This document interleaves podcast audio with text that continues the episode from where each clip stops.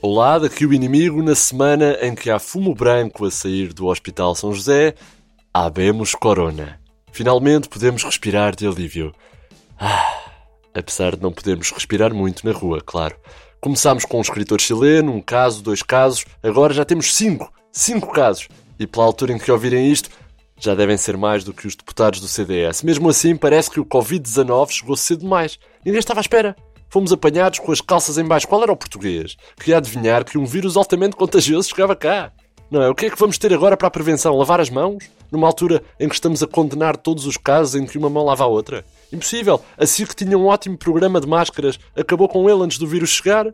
E agora? O que fazemos? Não sabemos.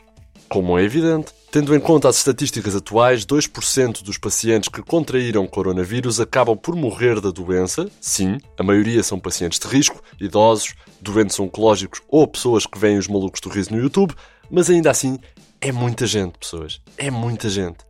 Vamos lá ver. Se toda a população portuguesa apanhasse Covid-19 neste exercício de álgebra hipotética e 2% da população morresse, estamos a falar de 220 mil pessoas. São três estádios da luz e meio. É o mesmo número de pessoas que foram de propósito aos cinemas ver 50 Sombras de Grey. Ninguém os mandou. Ninguém os mandou ir ver o Sr. Grey no grande ecrã, ninguém lhes disse para embarcarem numa hora e meia de nostalgia sadomasoquista e eles foram porque quiseram e se apanharem agora coronavírus é muito bem feito é muito bem feito. Seleção natural.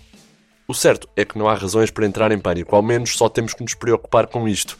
Ainda bem que já resolvemos o racismo em Portugal na semana passada e agora podemos preocupar-nos. Porque já resolvemos o racismo com uma multa de 700 euros ao Vitória de Guimarães, que é para verem quem é que não tolera o racismo em Portugal. Agora já podemos focar-nos no que importa, como é óbvio. Como, por exemplo, aliás, as notícias do único jornal que diz sempre a verdade, o inimigo público. E começamos com a pandemia da semana, a doença infectocontagiosa que está a devastar toda uma nação. Sim, essa mesmo, Ruben Amorim. O ex-treinador do Braga está a caminho do Sporting, a troco daquilo que em termos técnicos se chama uma pipa de guita e enfiar Ruben Amorim num carro de praça pela A1 abaixo vai custar ou 6 ou 10 milhões de euros a varandas, mas o presidente do Sporting garante que a coisa vale a pena porque o Mister leva para Alvalade a vacina secreta do Braga contra o coronavírus e rojões para todos. Portanto, a coisa acaba por eh, compensar. Também o governo reagiu hoje aos casos de coronavírus no Porto e prometeu mudar o Infarmed para a cidade. Finalmente, senhores! O governo quer assim levar todos os técnicos do Infarmed com malas de remédios para a cidade, num processo que garantem ser célere e não merecer qualquer objeção por parte do Instituto. É que nada mesmo. Marcelo Rebelo de Sousa vai responder aos casos também, rumando ao Porto para participar no programa de anedotas da CIRC do nortenho Fernando Rocha possivelmente sem anedotas racistas, com o Tibúrcio e a Matumbina, porque já resolvemos o racismo em Portugal, como já dissemos há bocadinho. E muita atenção, pessoas que não trabalham a recibos. A Organização Mundial de Saúde alertou que o coronavírus pode transmitir-se através de dinheiro vivo, por isso é que as pessoas que trabalham a recibos estão safas, porque não têm dinheiro. Por isso, a OMS recomendou que o cofre da mãe de José Sócrates seja imediatamente selado pelas autoridades sanitárias e José Sócrates, a mãe e o amigo Carlos Santos Silva sejam colocados de quarentena dentro do referido cofre. A OMS recomenda ainda aos corruptos que desinfetem as notas e o envelope que passam aos amigos por baixo das mesas do restaurante, para ficar tudo sanitizado e não haver corona na marosca política. E como a vida não é só maleitas, porque também não podemos só estar a falar de corona para aqui, corona para ali. Há que distrair. Há que distrair com outros casos mais leves. O PAN traz um novo argumento para o caso do novo aeroporto de Lisboa. Um assunto bem mais leve. A líder parlamentar do PAN defendeu que o novo aeroporto deve ser o já existente aeroporto de Beja, portanto, o novo é o mesmo, porque lembrou que no Montijo os pássaros não são estúpidos, é um facto, enquanto que em Beja as ovelhas são parvas que nem uma porta e não conseguem distinguir um avião de uma cegonha. Pronto. Inês Sousa Real esclareceu que Bifana de Seitã é muito bom e por isso os bejenses merecem levar com o aeroporto internacional em cima, porque, ao contrário dos militantes do PAN, não conseguem perceber as virtudes de uma boa dose de cubos de tofu alentejana.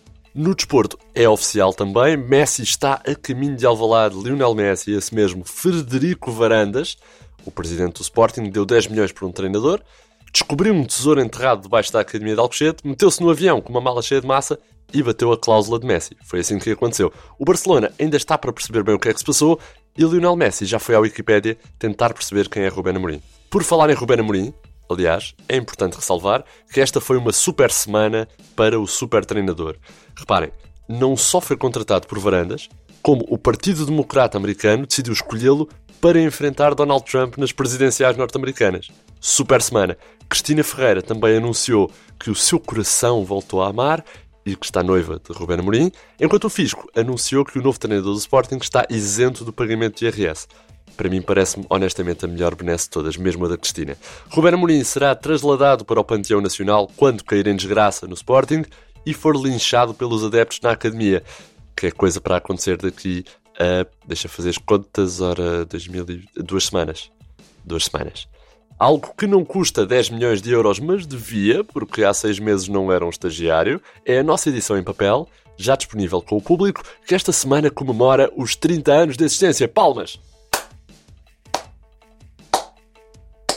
Parabéns, público, são merecidos. Os 30 são os novos 20, é bem verdade, mas já faltou mais também para aquela crise de meia-idade em que pintam o cabelo e tentam ser comprados pela cofina. Portanto, muita atenção, público, vai com calma, gostamos de ti, tal como és.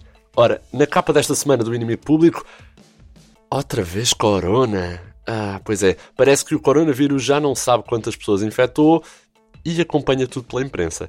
Em pouco mais de dois meses, o Corona tornou-se o Cristiano Ronaldo dos vírus, ou dos víruses, se formos Jorge Jesus, mas o bicho é humilde e não esquece as suas origens na pequena cidade de Wuhan, quando infectou aquele médico do hospital que foi silenciado pelas autoridades e depois morreu.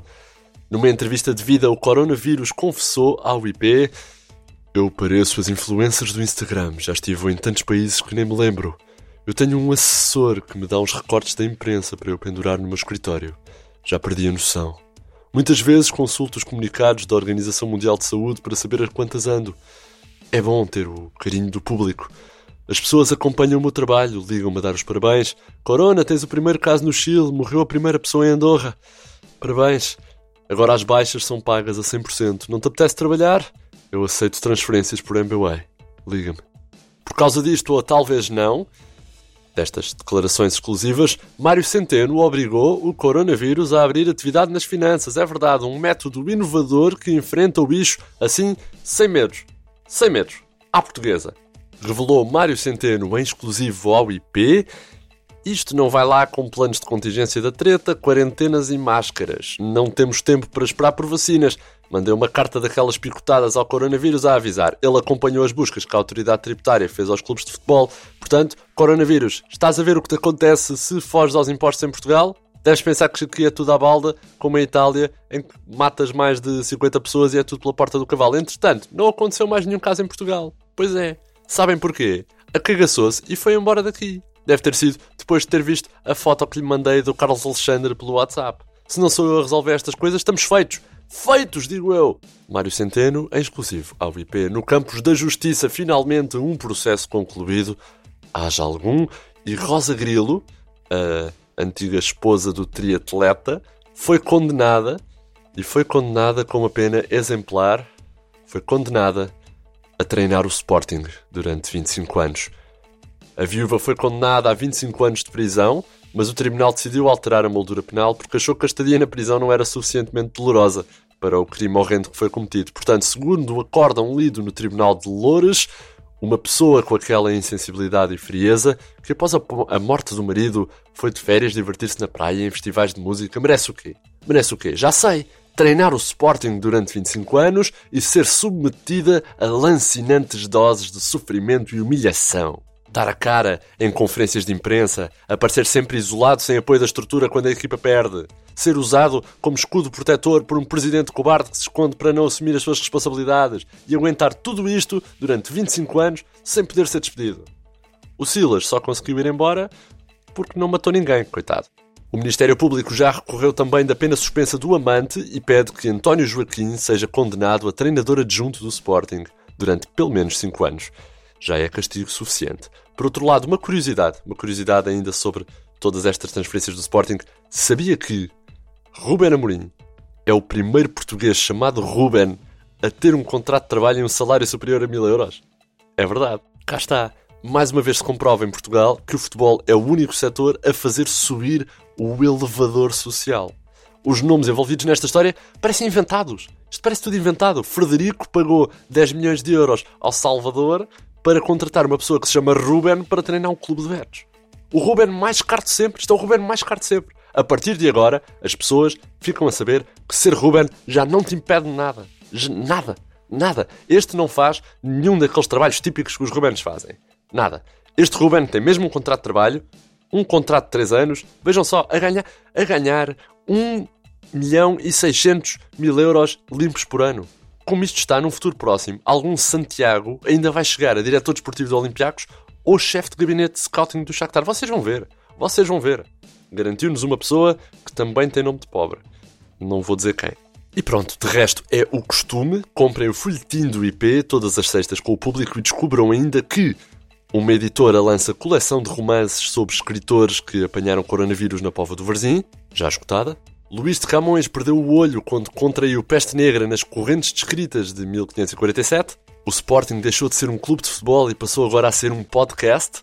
Os falsificadores de matrículas exigem apoio do governo para adotar a nova contagem. E o Tinder tem uma nova app para escolher o parceiro com quem quer fazer quarentena. Gostoso. Já sabem, estas notícias e muitas outras em inimigo.público.pt. Foi assim o mundo nas bocas do IP, com notícias frescas de Mário Boterrilha, Vitória Elias, João Henrique e Alexandre Parreira. E som querido, som querido, o melhor que a gente tem. Não há outro som na vida igual ao som de bem uh, neste caso, Eva Esteves. André Dias aqui a despedir-se com amizade até para a semana e agradecia se alguém puder trazer uma garrafa de Sonazol a casa com o Covid aí fora. Eu não arrisco. Até para a semana.